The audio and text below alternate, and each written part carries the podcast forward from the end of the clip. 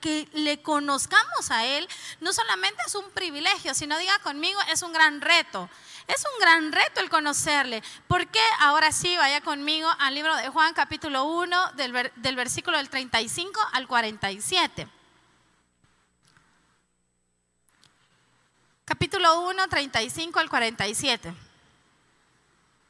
Dice así, el siguiente día, otra vez estaba Juan, Juan el Bautista, de él está hablando, y dos de sus discípulos, y mirando a Jesús que andaba por ahí, dijo, he aquí el Cordero de Dios le oyeron hablar los dos discípulos y le siguieron y siguieron a Jesús. Y volviéndose Jesús y viendo que le seguían, les dijo, ¿qué buscáis? Ellos le dijeron, Rabí, que traducido es maestro, ¿dónde moras? Les dijo, venid y ved. Fueron y vieron dónde moraba y se quedaron con él aquel día, porque era como la hora décima. Andrés, hermano de Simón Pedro, era uno de los dos que habían ido oído a Juan y habían seguido a Jesús. Este halló primero su hermano Simón y le dijo, hemos hallado al Mesías, que traducido es el Cristo. Y le trajo a Jesús y mirándole Jesús dijo, tú eres Simón, hijo de Jonás, tú serás llamado Cefas, que quiere decir Pedro. El siguiente día quiso Jesús ir a Galilea y halló a Felipe y le dijo, sígueme. Y Felipe era de Bethsaida, la ciudad de Andrés y Pedro. Felipe halló a Natanael y le dijo, hemos hallado a aquel a quien escribió Moisés en la ley, así como los profetas, a Jesús, el hijo de José de Nazaret. Señor, te pedimos que en esta tarde tú nos hables, que tu palabra sea suficiente y tu presencia sea suficiente, Señor para traer transformación a nuestras vidas, pero sobre todo el deseo de conocerte aún más de lo que ahora lo hacemos. Gracias por este tiempo. Bendice a cada familia, Señor, que decidió congregarse en esta tarde, creyendo, Señor, que tu palabra nos va a alimentar, será nuestro sustento, Señor, y llenará nuestras vidas. En el nombre de Jesús, amén y amén. ¿De qué vamos a hablar en esta tarde? Bueno. El diseño de volvernos sus discípulos es algo sumamente fácil, fácil solamente si nos dedicamos a la lectura, pero un poco complicado cuando nos damos cuenta que Dios está llamando nuestra atención y quiere un poquito más de nuestras vidas. ¿Cuántos queremos que Dios siga aumentando su gloria en nuestras vidas? Yo también estoy dispuesta a decirle, Señor, yo anhelo que mi vida vaya, como lo dice el Proverbios, que mi vida, mi sendera en sí, vaya de aumento en aumento y que tú vayas sorprendiéndome todos los días. Y cuando digo sorprendernos, por ahí leía algo que decía, tú no puedes andar diciendo por la vida que Dios te va a sorprender. Yo creo que sí. Y mi oración a diario es, Señor, nunca dejes de sorprenderme porque no puedo vivir pensando que yo merezco despertar, que yo merezco la salud. Realmente son bendiciones de Dios que no la merecemos, pero que Él ha decidido entregárnosla. Entonces, cuando nosotros nos citamos en este lugar y leemos Juan capítulo 1, nos damos cuenta que Dios está queriendo llamar nuestra atención y diciéndonos, hey, yo quiero un poco más de ti. Y yo quiero que tú vuelvas al diseño original y cuando Dios le daba esta palabra a nuestro pastor acerca de hablar de diseños, eso significa, yo se lo dije un día miércoles, yo no lo entendía muy bien el concepto de lo que el pastor nos quería decir acerca del año de diseños, pero es tan fácil como lo siguiente. Lo que quiere decir el Señor es yo quiero que vuelvan a lo que ya está escrito y solamente quiero que lo activen para que lo vivan y lo disfruten. Entonces, volviendo al diseño, al diseño de ser discípulos, vamos a aprender en esta tarde noche que se encontraba un tipo con características físicas y con un estilo bastante diferente a lo común en ese tiempo. Y vemos a un Juan el Bautista, un tipo que se levantó con características diferentes, como te lo digo, según el entorno, pero muy decidido, muy arriesgado, muy comprometido con la obra de Dios. Un tipo que no le ponía pero a nada, sino tenía el eh, su sueño era el cumplimiento de la misión que Dios le había entregado, así como usted y yo que amamos y nos apasionamos por cumplir la misión de Dios. Entonces, Vemos a Juan, a Juan el Bautista, con características súper diferentes, pero que tenía una misión que cumplir. Su tarea era llevar y guiar a la gente a los pies de Cristo. Y una forma de como Dios me decía ahorita precisamente, miren, no le estoy mintiendo, hice un cambio completamente, tenía punto uno, punto dos, punto tres, ahora estoy empezando de atrás para adelante porque ahí mismo Dios me dijo, vas a anotarlo al revés, del 4 se volvió en 2 y así le hice todo un mix. Entonces ahora vamos a ver qué es lo que el Señor quiere entregarnos en esta tarde, definitivamente es algo especial. Cuando Juan el Bautista presentaba a Jesús, lo presentaba de acuerdo a la forma como él le había conocido. Y nos damos cuenta que en el versículo, siempre en el capítulo 1, versículo 36, a uno se lo presentó como el Cordero de Dios. Luego, en el versículo 41, lo presentó como el Mesías, es decir, como el Salvador. A otros, en el versículo 36, bueno, ya lo vimos, Cordero de Dios. En el 41, como Mesías. En el 38, como Rabí o como Maestro. Y en el 49, como Hijo de Dios. Si algo debemos de entender, iglesia, es lo siguiente que nosotros vivimos la experiencia del cristianismo y vivimos la experiencia de la cercanía de Jesús de acuerdo a lo que yo estoy deseando de acuerdo al nivel o a la experiencia que yo quiera tener con Él. Unos pueden conocer únicamente al Mesías, es decir, al Salvador, aquel que un día nos presentaron, hicimos una oración y dijimos, ok, yo quiero recibir al Señor de mi vida y al Salvador de mi vida. ¿Cuántos hemos hecho esa oración?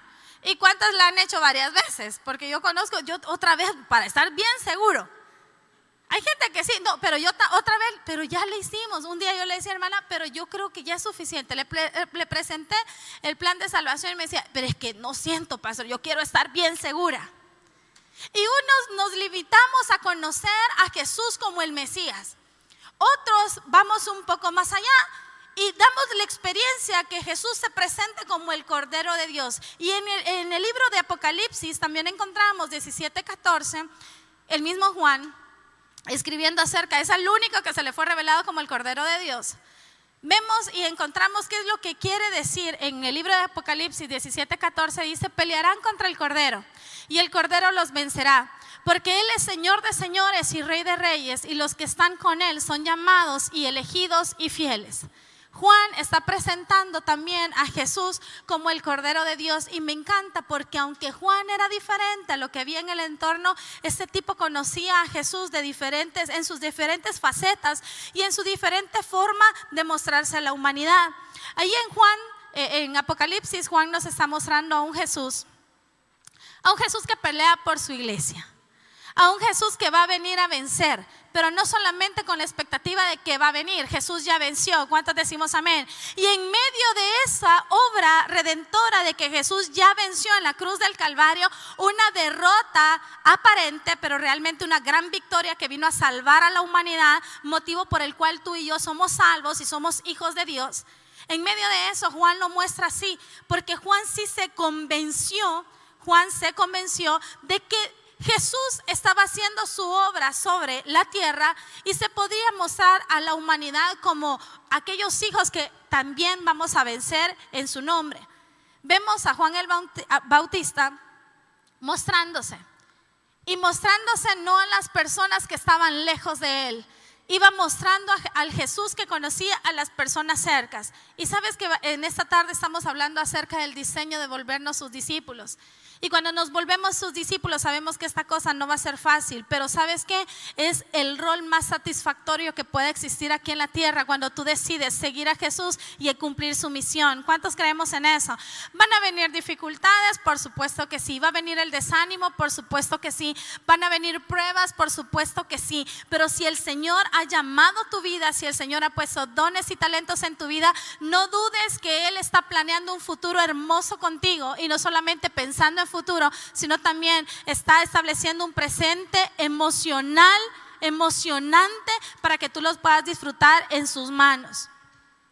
Vemos a un Juan presentando a, Jesús de diferentes formas, pero me encanta lo siguiente.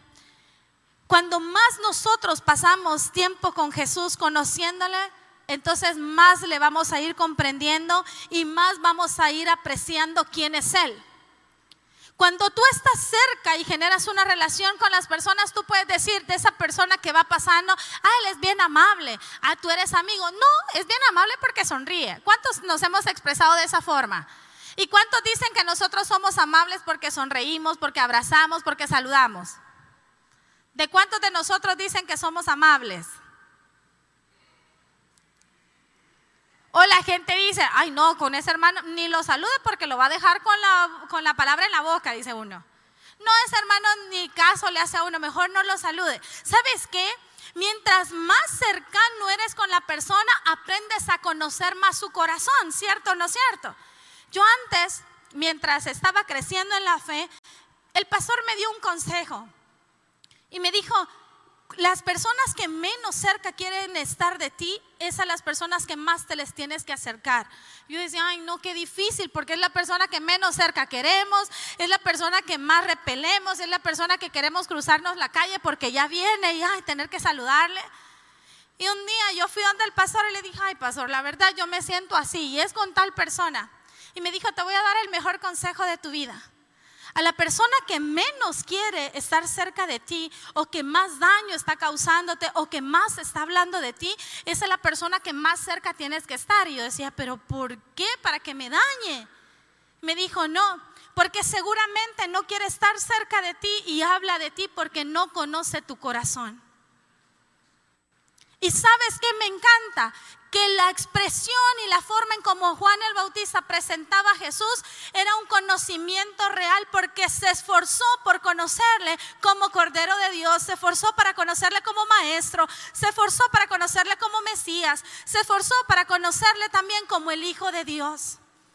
Es decir, amaba y era tan apasionado Juan el Bautista que transformó la vida de muchas personas porque realmente le conocía porque realmente se esforzó por buscarle, porque realmente no le veía de lejos. A ver, así es que Él me encomendó una misión y tengo que cumplir esa misión, pero ¿y quién es el que te la encomendó? Pues la verdad no sé muy bien.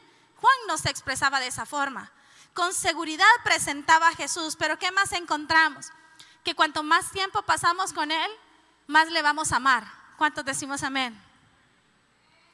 Cuanto más tiempo pasamos con Jesús, más le vamos a comprender. Y si bien es cierto, nosotros no estamos en esta tierra para entender a nuestro Dios, estamos para obedecerle. Pero entonces vamos a amar incluso su voluntad, no solamente la voluntad permisiva, sino las cosas que vienen del cielo y aunque no nos guste, pues también vamos a aprovechar para amar parte del proceso porque vamos a entender que era necesario para nuestras vidas. ¿Sabes una cosa? En el camino, cuando nos vamos moviendo y cuando vamos retomando el diseño de ser discípulos, nos damos cuenta de lo siguiente. Es que hay diferentes pasajes de la Biblia y diferentes personajes que se esforzaron y que fueron transformados por el conocimiento de Dios. Te los voy a decir rápidamente. Moisés no fue el mismo después de la zarza. ¿Cuántos creen eso? Porque tuvo un encuentro y tuvo una revelación. Daniel no fue el mismo después del foso de los leones. No fueron los mismos. David no fue el mismo después de que pecó, después se restauró, después la volvió a regar, pero conoció a un Dios que restaura. Cuando somos enfrentados y cuando somos expuestos al conocimiento de Dios, aprendemos a amarle diferente porque entonces le conocemos. Ya no es el Dios que escuchamos, sino el Dios que nosotros disfrutamos. ¿Cuántos decimos amén? Ya no es el Dios que tú dices, ahí está Dios, ahí está el Espíritu Santo. Tú le sientes, tú lo disfrutas, tú realmente lo vives. Cuando nosotros tenemos un encuentro con nuestro Dios y tenemos la vivencia de lo que Él significa en sus diferentes facetas, nosotros comenzamos a mostrarnos. Y es que nadie puede ocultar las cosas buenas. ¿A cuántos nos han pasado cosas buenas estos 11 días del año? Sí, levante su mano si a usted le ha pasado cosas buenas. ¿Se la puede callar? Yo no. Cuéntele a la persona una cosa buena que le ha pasado en este año. Cuéntele, por favor, una, solo una. No agarre de hablar y hablar. Yo no creo que a alguien no le haya pasado algo bueno. Cuéntele. Unos se casaron este año. Otros se fueron de luna de miel este año y uno ve las fotos, yo no sé si usted es igual que yo, pero yo en la vida voy a decir, ve qué vagos, yo de verdad, usted sube una foto a alguna de las redes y yo digo, Señor, qué bonito, ay, me encanta verlos felices, me encanta ver a las familias, si viajaron, me encanta verlos viajar, si están cocinando en sus casas, me encanta, ¿sabe por qué? Porque digo, esas son las bendiciones que Dios ha dado a sus vidas. Y sabes una cosa, cuando nosotros conocemos y amamos lo que nos está pasando, así sea difícil para nuestra carne, pero entendemos que es necesario para nuestro espíritu, no nos podemos callar. Y eso fue precisamente lo que sucedió con la primera época de los discípulos. Fascinante, es una de las historias que más me encanta a mí. Porque vemos lo siguiente, y yo sí creo y estoy creyendo porque esto va a suceder en nuestra iglesia. Dice a continuación, Lo que conocemos y lo que hemos vivido con Jesús es lo que necesitamos y deseamos compartir. Vemos en el versículo 35 del capítulo 1 de Juan lo siguiente. Juan iba con dos discípulos. Diga conmigo, con dos discípulos. Por favor, diga conmigo, con dos discípulos. Ok, dice, el siguiente día otra vez estaba Juan y dos de sus discípulos. Y mirando a Jesús que andaba por ahí, dijo, he aquí el Cordero de Dios, una revelación de cómo le conocía, como el Cordero, como el invencible, como aquel que va a venir por su iglesia, nos va a arrebatar y vamos a venir también a gobernar sobre esta tierra. ¿Cuántos decimos amén? Juan se manifiesta y le dice a los dos discípulos, hey, miren quién anda allá, el, el Cordero de Dios, porque lo reconocía. No solo le dijo, allá va el que me ha entregado la misión, no. ¿Cómo nosotros presentamos a Jesús como el que conocemos? No el Dios que prohíbe cosas, sino el Dios que nos vuelve plenos. No el Dios que nos dice, si vas a la iglesia ya no vamos a hacer tal cosa. Debemos de presentar al Jesús, al Jesús que ya pagó un precio por cada uno de nosotros. Al Jesús que nos transformó. Al Jesús que te sacó de una cama de un hospital. Al Jesús que hizo una restauración completa en tu vida. ¿Cuántos hemos sido restaurados completamente y no eres nada de lo que eras hace cinco años? Yo creo que todos hemos crecido, iglesia. Y si algunos medio retrocedemos, para eso estamos en este lugar. Para hablar acerca de ese, de ese Dios, de ese Jesús. Iba Juan el Bautista con dos de sus discípulos y lo primero que les dijo, hey, allá viene el Cordero de Dios. Le oyeron hablar los dos discípulos y siguieron a Jesús. Mire, los dos discípulos estos, oiga con esto. La Biblia no nos dice que los discípulos para ese entonces habían tenido súper, súper encuentros con Jesús seguían a Juan. No seguían físicamente a Jesús. Sin embargo, en el siguiente versículo, en el que nos encontramos en el 37, le oyeron hablar los dos discípulos, escucharon a Juan y, le, y siguieron a Jesús. Automáticamente reconocieron que era nuestro amado Dios, igual que nuestra obediencia. Igual seguimos a Jesús, así viene Jesús, hagamos como Él quiera, igual que nosotros, amén. Así de obediente, Jesús tal cosa, voy con Jesús. Viene Jesús, sabe que su espíritu está en este lugar. Es innegable que su espíritu está en este lugar. Es innegable saber que Dios nos citó en esta tarde para tener un encuentro con nosotros. Y dos de sus discípulos le vieron y siguieron de forma automática a Jesús. Dice, y volviéndose a Jesús y viendo que le seguían, les dijo, ¿qué buscáis? ¿Por qué andan atrás de mí? Porque Jesús, como tiene ciertas características que solamente le pertenecen a Él, todo lo conoce.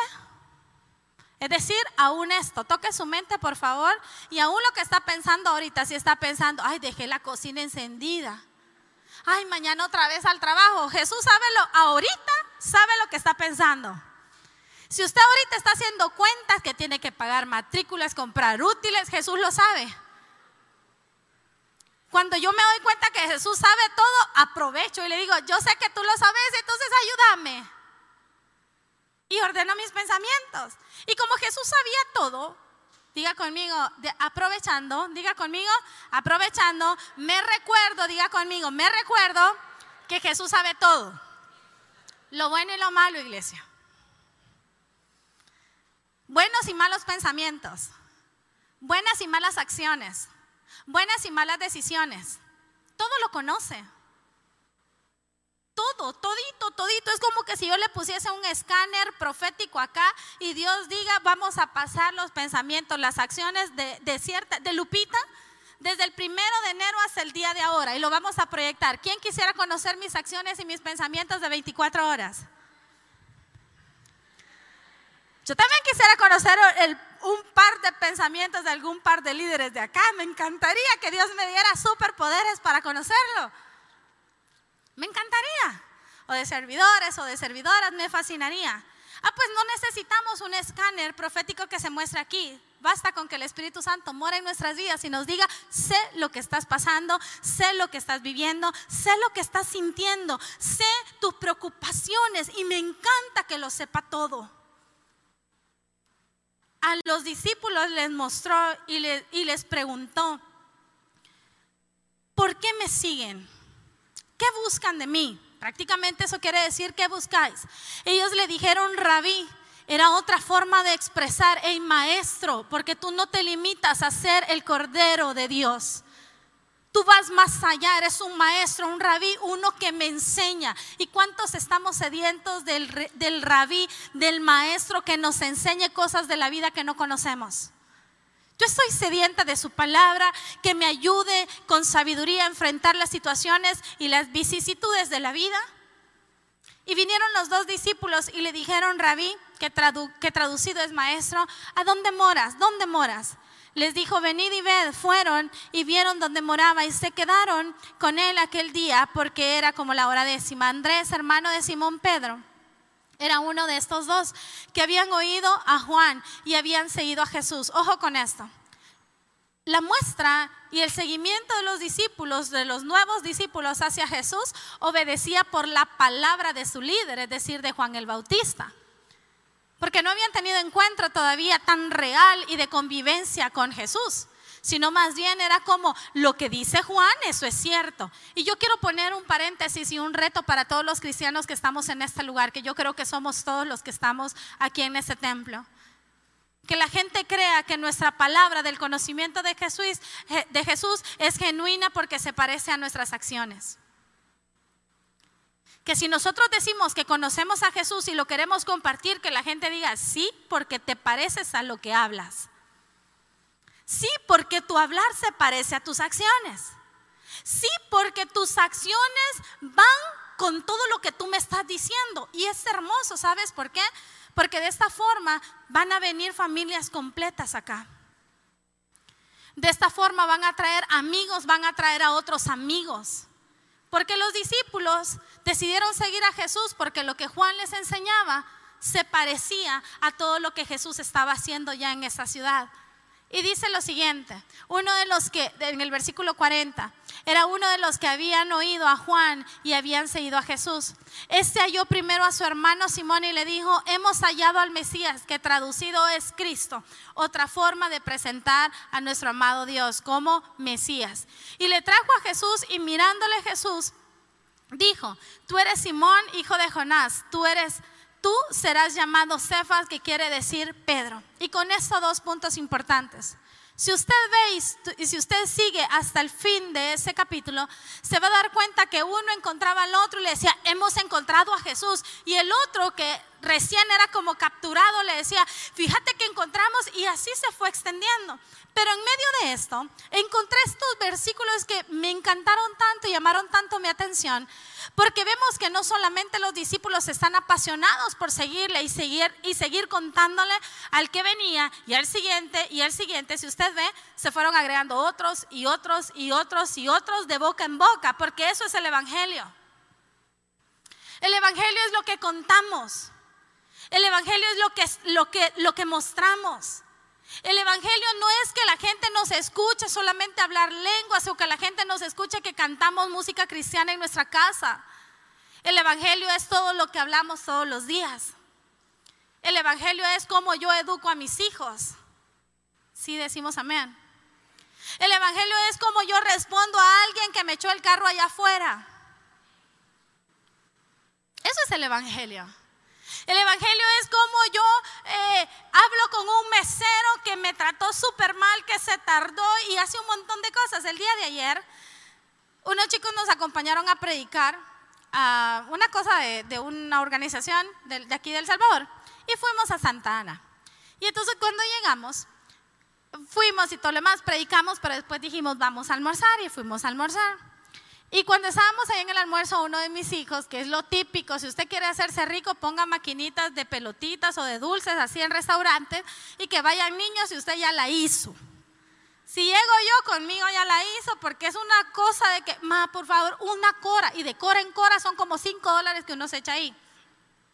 Ma, por favor, un dólar. Mi amor, y al principio me pongo así como dura, porque se olvídese, si dejo que al principio me, me, va, me bolseen, ya la regué. Y entonces, mamá, por favor, una cora. No tengo. Un dólar. Ah, pues un dólar. Como no entiende el chiquito.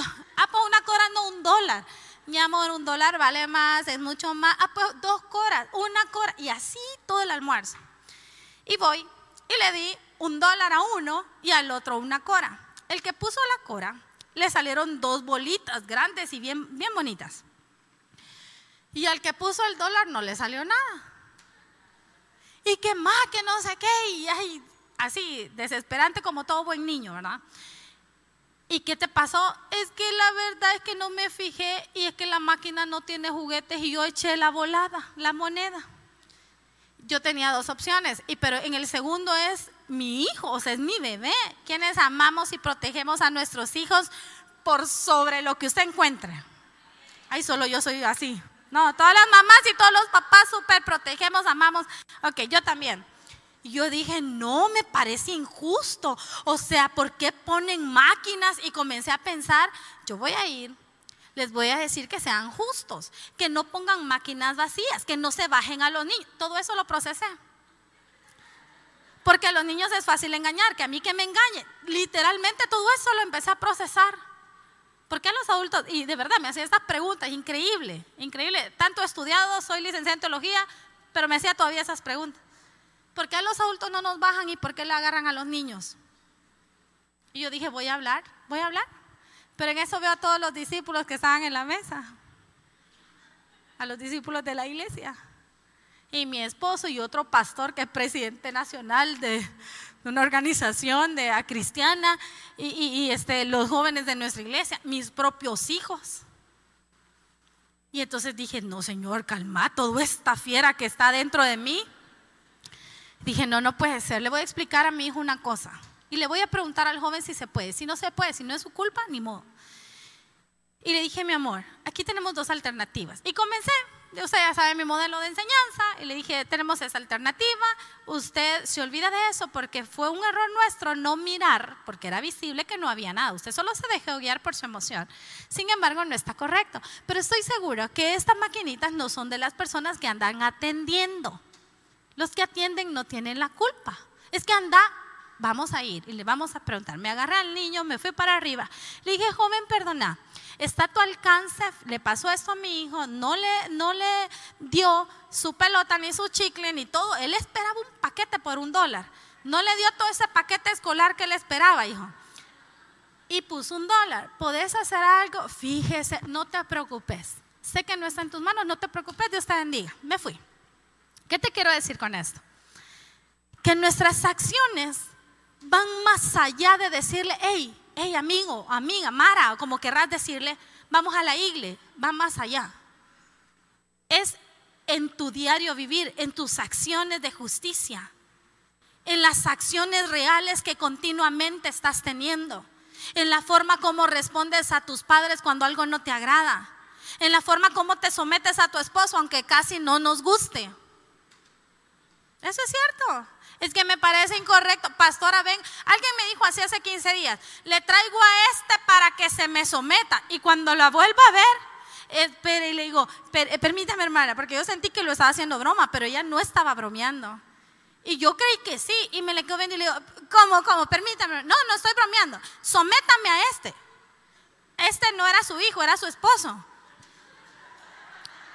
Y le digo, hermana, vamos a ordenarnos. Y ya comencé con el estudio, ahí estamos luchando a ver qué, qué aprendemos juntas. Y todo, porque también le hago así como que yo estoy aprendiendo con ella porque tiene un carácter bien fuerte, no es de nuestra iglesia. Pero es como nos mostramos como esposas. El mostrar a Jesús es a través de las acciones de personas que tenemos en nuestro entorno. Pero me encanta porque en medio de todo esto, Jesús vio un poquito más allá de lo que nosotros podemos ver. Y en el versículo 41 dice esto. Este halló primero a, a su hermano Simón y le dijo, hemos hallado al Mesías, que traducido es el Cristo. Y le trajo a Jesús. Y dice lo siguiente. Y mirándole Jesús dijo, tú eres Simón, hijo de Jonás, tú serás llamado Cefas, que quiere decir Pedro. Y en este versículo hay un fundamento importante. Sabes que no solamente se trata de que nosotros sigamos, sigamos, sigamos a Jesús, sus instrucciones, que vengamos, le adoremos, obedezcamos, cumplamos misiones. Se trata de que cuando nosotros decidimos seguirlo a Él, Él también pone su mirada sobre nuestras vidas y nos transforma. Me encanta porque Jesús no vio al tipo que en ese momento solamente era un pescador de hombres. Él en Pedro vio un poquito más allá. Y yo te quiero decir algo de parte del Señor. Si Él te trajo en esta tarde es porque Él está viendo un poquito, bueno, no creo que poquito, Él está viendo mucho más allá de tu vida y te está diciendo, tal vez no nos está cambiando aquí en la tierra el nombre. En la eternidad nos lo va a cambiar.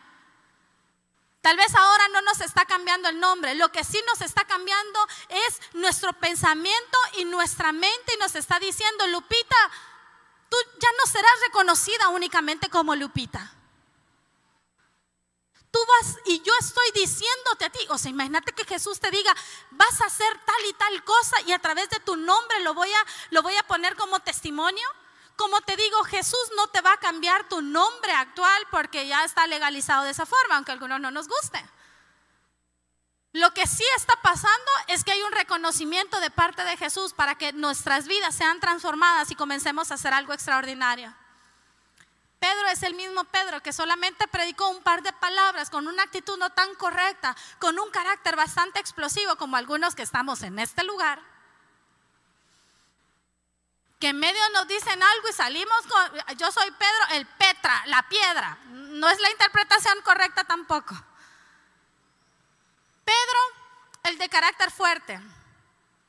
Pedro, el que no tenía tanta, tantas buenas cualidades. Pedro, el del perfil difícil. Con el pastor hablábamos ahora y decíamos, yo quiero buscar y queremos buscar, bueno, entre los dos, como la aplicación psicológica, tal vez los psicólogos de aquí me ayudan, tal vez algo encuentro en internet, el perfil psicológico de cada uno de los discípulos. Y estoy segura que me voy a encontrar así, eh, sorpresas. Estoy segura que Pedro era un tipo que su perfil no aplicaba tanto para que Jesús le dijera, venite conmigo. Es de esa gente que usualmente es como bien problemática y que sabemos que se van a levantar en sindicatos y sabemos que la gente que es así como un poco difícil de llevar. Entonces yo me imagino a Jesús así como, bueno, Pedrito, yo no te reconozco ahorita bajo el perfil que tenés. Lo que sí sé es que mis planes son mejores de lo que ahora estás viviendo. Y me encanta porque esto aplica también para su iglesia. Él no nos ve como ahora estamos iglesia. Él está pensando mucho más con nosotros. Él está pensando mucho más con nuestra familia. Él está pensando mucho más con nuestros hijos, porque si sabe que nos alcanza a nosotros, también nosotros vamos a alcanzar a nuestra generación. Porque si sabe que si nosotros nos apasionamos por su obra, nuestros hijos van a entender que esto es un estilo de vida y eso garantiza a las siguientes generaciones. Eso te da seguridad de que tus hijos, tus nietos, tus bisnietos, ¿quiénes tienen nietos acá? Nietos. Aparte del hermano nieto. Levante su mano. Bisnietos, bisnietos. Ay, la abuelita, hola abuelita. ¿Quiénes tenemos hijos acá? ¿Y quiénes soñamos con ver a nuestros nietos? Qué bonito. Incluyen nueras, pero ahí vamos, bendiciéndolas en el nombre de Jesús. Incluye yernos, pero ore por sus yernos porque en el nombre de Jesús son benditos. Yo sueño y yo sí creo algo que mis hijos van a tener niñas. Eso creo, fíjese, no sé. Cosas del corazón. Pero en medio de todo ese rollo, cuando Jesús me vio, cuando Jesús dijo, no me estás siguiendo tú a mí, yo te estoy siguiendo a ti. Y vemos al Pedro, que en ese entonces no se llamaba Pedro, que aparentemente era Pedro siendo invitado por su hermano a seguir a Jesús. Pero Jesús le dice, no nos equivoquemos, soy yo el que te llamo, soy yo el que te busco, soy yo el que te cambio. Igualito que como nos está pasando a nosotros. No somos nosotros los que decidimos seguirle y amarle. Es Él el que nos amó primero. Es Él el que ha puesto su mirada sobre nuestras vidas. Es Él el que está pensando en poder conquistar nuestro corazón. Pero me encanta esto que en medio de esa conquista de Jesús no veo a un Pedro que se haga rogar. Veo a un corazón de un hombre fuerte, difícil, con carácter así duro. Veo a un hombre que se deja conquistar y que se deja encarrilar para los planes que Dios tiene para nuestras vidas. Y yo sí creo que estamos en ese tiempo de volvernos esos discípulos que nos dejamos conquistar, nos dejamos apasionar. Es decir, iglesia, con todo amor te lo voy a decir, dejémonos conquistar por el amor de nuestras vidas, que es Jesús. No nos hagamos los fuertes. ¿Quiénes estamos enamorados? Así, fuerte y felizmente enamorados en este lugar. Felizmente enamorados en este lugar. Más le vale que si está casado, levante su mano. Si tiene novio, pues todavía podemos esperar en el tiempo. Pero si está casado, agarre la, la, mano de su pareja y levante su mano. Es hermoso estar felizmente casado. Con altibajos, con dificultades, con lo que sea, pero es hermoso. Y me encanta lo siguiente, que cuando tú estás casado, buscas tener un encuentro, buscas tener intimidad, buscas satisfacer el corazón de tu pareja, buscas que se sienta amado, que se sienta guardado. ¿Cuántos decimos amén, hermanas? Sí, amén. Ese es nuestro rol. Que nuestro esposo no salga de nuestra casa sin desayuno. De eso se trata, iglesia. Que nuestro esposo no ande todo ajado como que si mi mami decía una expresión que no la voy a decir desde el altar. Que nuestro esposo no ande ajado, que nuestro esposo ande bien cuidado, que nuestro esposo sea como la primera inspiración, que al despertar nosotros digamos, wow, qué tipo con el que me casé. Es hermoso. Cuando vivís enamorado después de que han pasado cinco años, después de diez, no me imagino cuando yo llegue y le voy a decir un secreto, así muy secreto, pero no lo voy a hacer tan público. Nosotros tenemos 15 años de casados, 15. Ay, y sueño con llegar a viejitos juntos. Y ya me vi cómo vamos a ser viejitos juntos. Y si usted nos quiere conocer cómo vamos a hacer, métase a internet ahorita y busque la película Up. Ahí está mi esposo, literalmente. Y yo también voy a ser como la Eli, así se llama Eli, ¿verdad? Y digo, yo amo estar cerca de Josué. Yo amo amo satisfacer, me encanta, ¿sabe? Yo le voy a contar rápidamente, a mí no me gustaba cocinar. Y cocinaba lo más básico y yo le he toda la vida lo mismo y después de cinco años no me acostumbro a lo mismo. No me acostumbro a esto. No me acostumbro a que yo cenaba en mi casa huevitos, platanitos y como buena soltera cenaba un pan con crema. ¿Quiénes hemos cenado un pan con crema? Es lo máximo. Un pan con aguacate y sal. De dioses esa cosa. Y como en aquel tiempo me cuidaba más que ahora, un yogurt con granola. Decía, un yogurt, cenaba, listo, ver tele, dormirme. No había más. Con esposo es otra cosa. Y llegué a la verdad de mi esposo y la, verdad de él es súper diferente a la mía. Jamás no le gusta cenar huevito, platanito, frijolito. A él le gusta un pescado frito o sopa de gallina. Literalmente así come. Le gusta un súper, una hamburguesa casera, pero así bien hecha, con tocino, con diferentes quesos. Le encantan los tacos, le encanta la sopa de tortilla, le encanta nada que ver con mi mente de recetas, nada de esas cosas. Y cuando yo dije la primera vez que cuando volvimos a la luna de miel, yo dije conquistado, conquistado, platanitos, herviditos.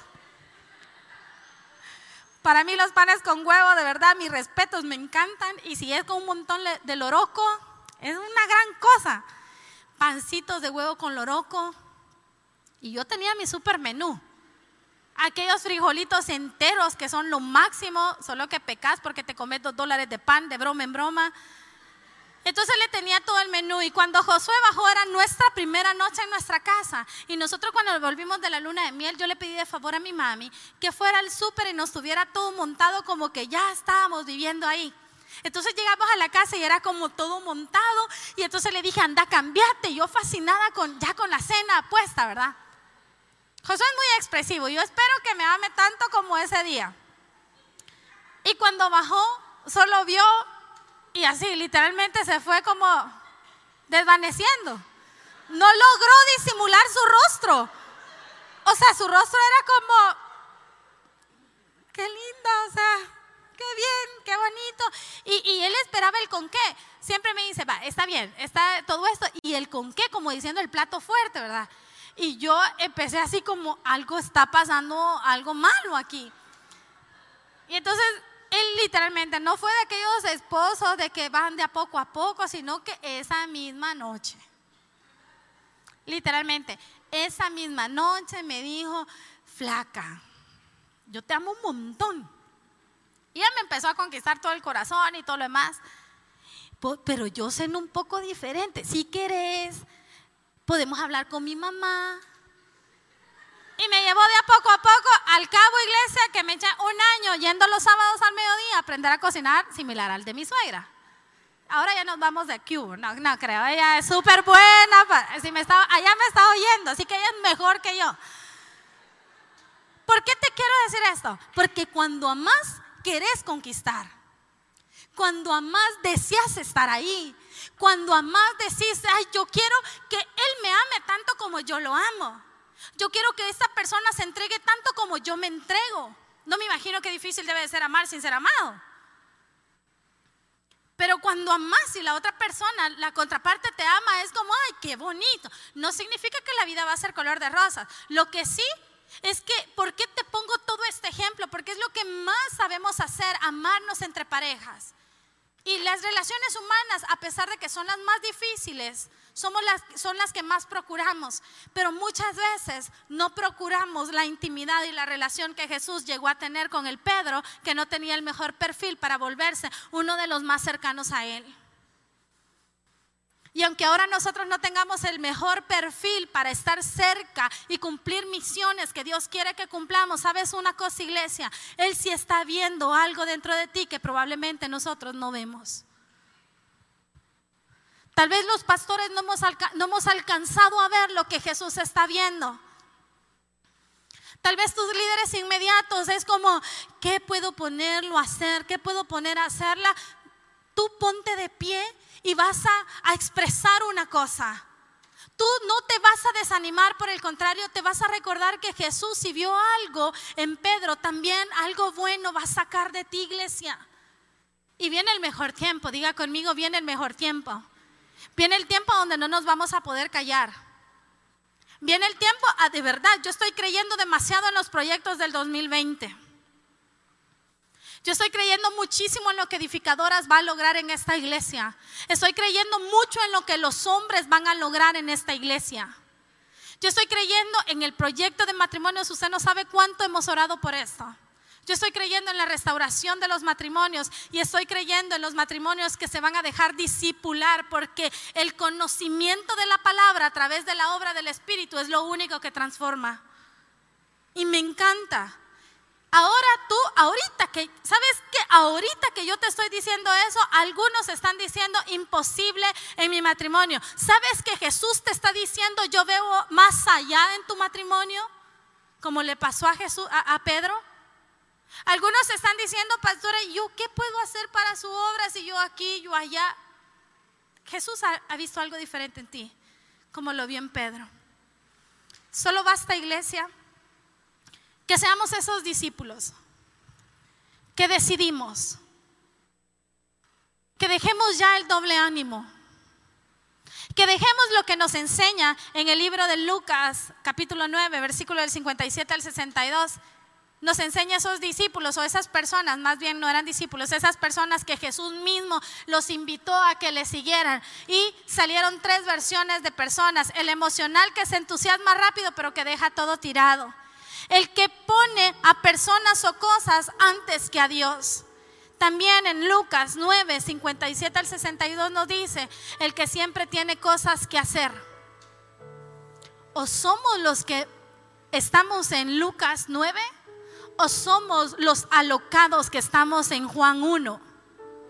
Yo quiero ser de esos que están en Juan 1, que vemos pasar a Jesús y aprovecho la corriente. No sé ni para dónde va Jesús. No sé ni qué es lo que va a hacer conmigo Jesús, pero si es Él, yo le sigo. Si Jesús me dice hacer tal cosa, aunque no me sienta segura, la voy a hacer porque es Jesús. Tenemos dos opciones, iglesia. ser los discípulos del capítulo 1 de Juan, los alocados, los del peor perfil, los que no aplicaban, o somos los que Jesús ha puesto su mirada, pero nos dedicamos a poner excusas. A los que alocadamente y emocionalmente le dicen yo, yo, yo, pero ya no volvimos después de los cinco días de oración. A los que decimos yo me voy a inscribir a la escuela de matrimonio, pero el segundo jueves ya no va a venir. A los que le decimos quieres servir, tenés tanto por dar y existe el segundo, que era el que pone a personas o cosas primero antes que Dios. ¿Sabes que tus hijos son parte de tu paquete del llamado? Tus hijos son parte de... Los niños no, ojo con eso, algo nuevo, los niños no se mueren por pasar todo el día en la iglesia.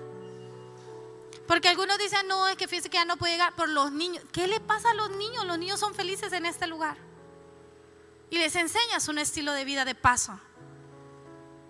Y el tercero, el que siempre tiene cosas que hacer. El que le dijo a Jesús, nah, calmate, todo, pues si también está bien, está chivo ir a edificadores, me gusta la iglesia y todo, pero tampoco, yo tengo cosas que hacer. ¿Qué discípulo queremos ser? Sé y aprendí una cosa un día de estos es que estamos listos y estamos preparados para presentar el Evangelio a las personas que están pasando por dificultades, por crisis financieras, por enfermedades, por lutos. Pero casi nunca queremos ser la iglesia que en las cosas del tiempo bueno queremos a seguir a Jesús a pesar de que las cosas buenas nos estén siguiendo.